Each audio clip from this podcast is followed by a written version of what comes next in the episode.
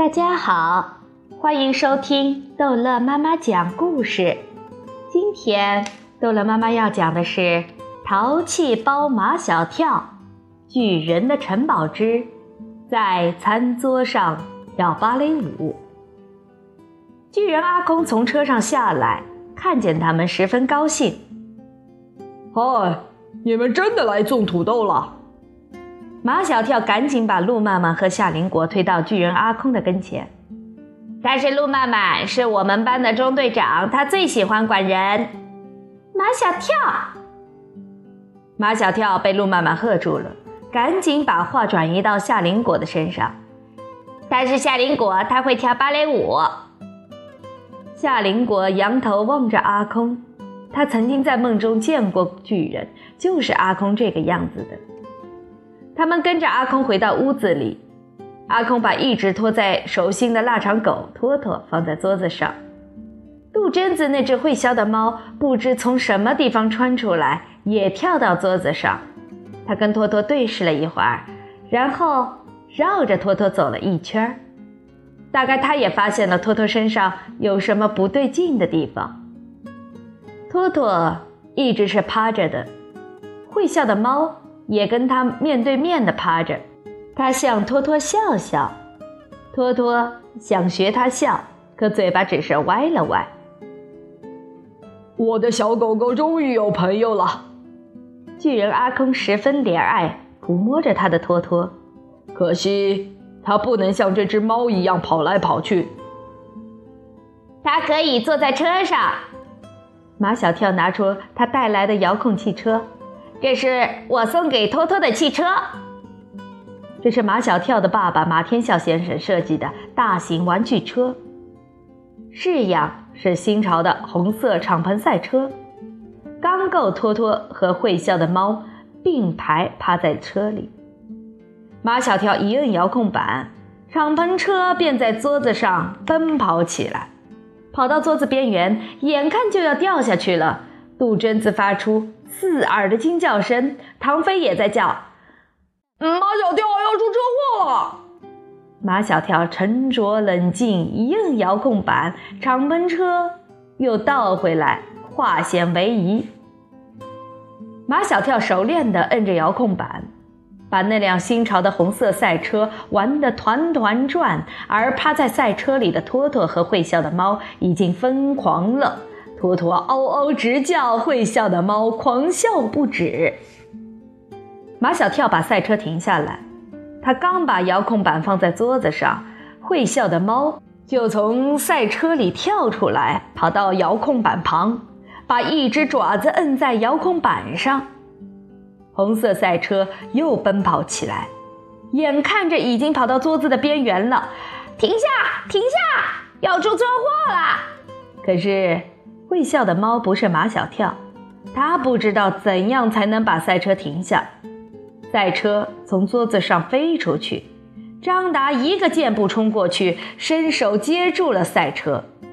托托已经被吓傻了。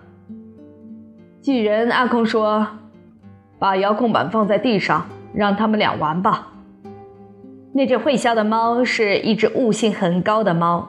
他只玩了一会儿，就知道摁遥控板的哪个键，赛车就能向前、倒退、往左、往右。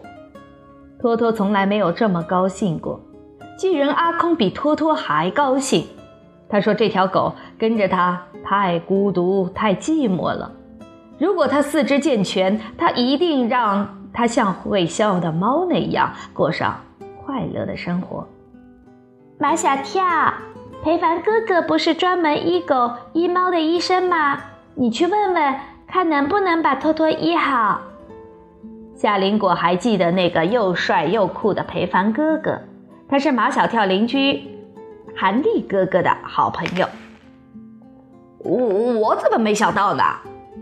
马小跳一拍脑门儿，他是个急性子，马上就要给裴凡哥哥打电话，可是。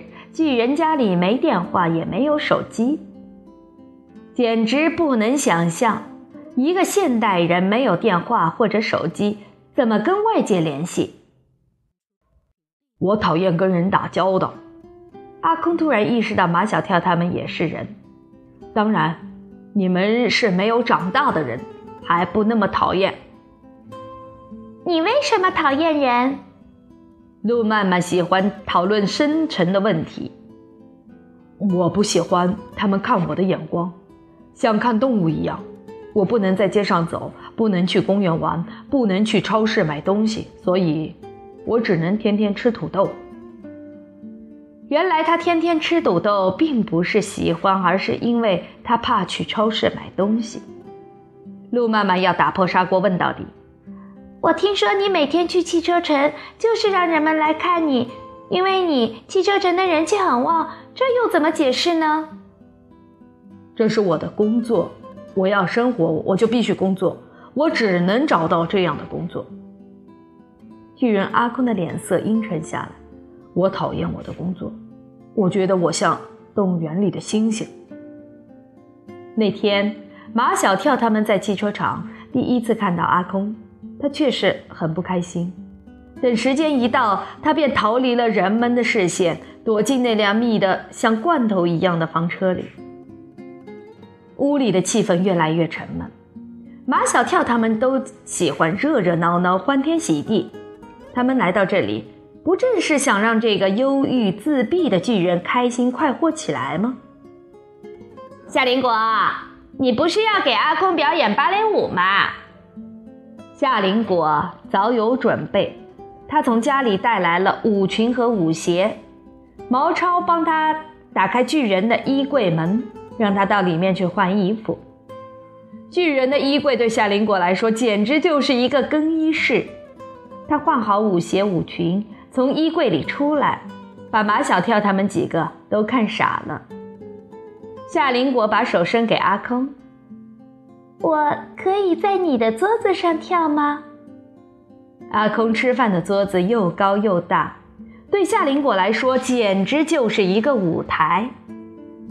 巨人阿空拉着夏林果的一双手，轻轻一提，夏林果便像一只小鸟，轻盈地落在了桌子上。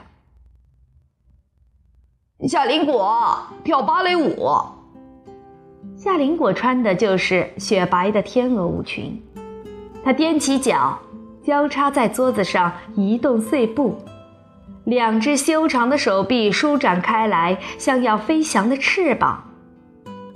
夏林果的舞姿优美、抒情，富有表现力。